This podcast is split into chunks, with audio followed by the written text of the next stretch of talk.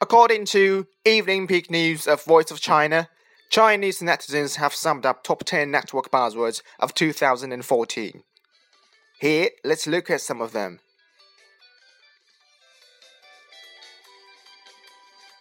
Number 1. Rich and bitch. Have you noticed that so many people claim themselves rich and bitch in friends circle? The buzzword originates from a real event.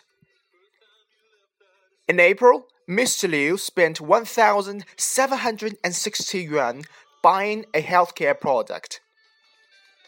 Soon after, he got calls from a stranger who persuaded him to buy other matched medicines. In the following four months, Mr. Liu remitted a total of 540,000 yuan to the swindler. He said that he had already found himself cheated when he was fooled out of 70,000 yuan. I just wanted to see how much they could take from me. What a rich and bitch man.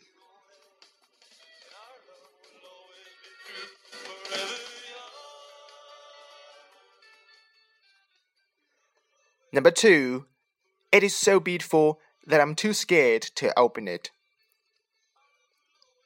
Number three, so the question is.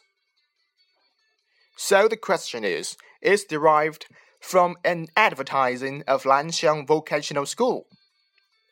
So the question is, which is the strongest in excavator technology? Then, after the screenshots of the thread was posted to the microblogging and friend circle, it was widely spread and makes the ad of Lanxiang popular again.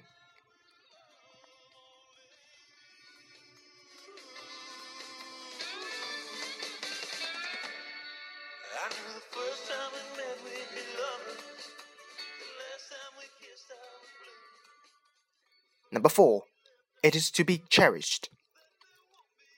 And number five, which is one of my favorite, no draw, no die.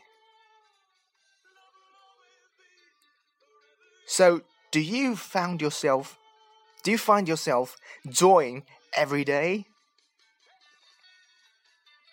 Just like last week, I ate something that I shouldn't have. So I've been sick all week. No draw, no die, right? And the Chinese President Xi Jinping advised young people to avoid staying up late or being overstressed at work. So the question is Are you a night person? Well, sadly, I am. No draw, no die. So, that is why you can always find my programs posted late at night. 呵呵。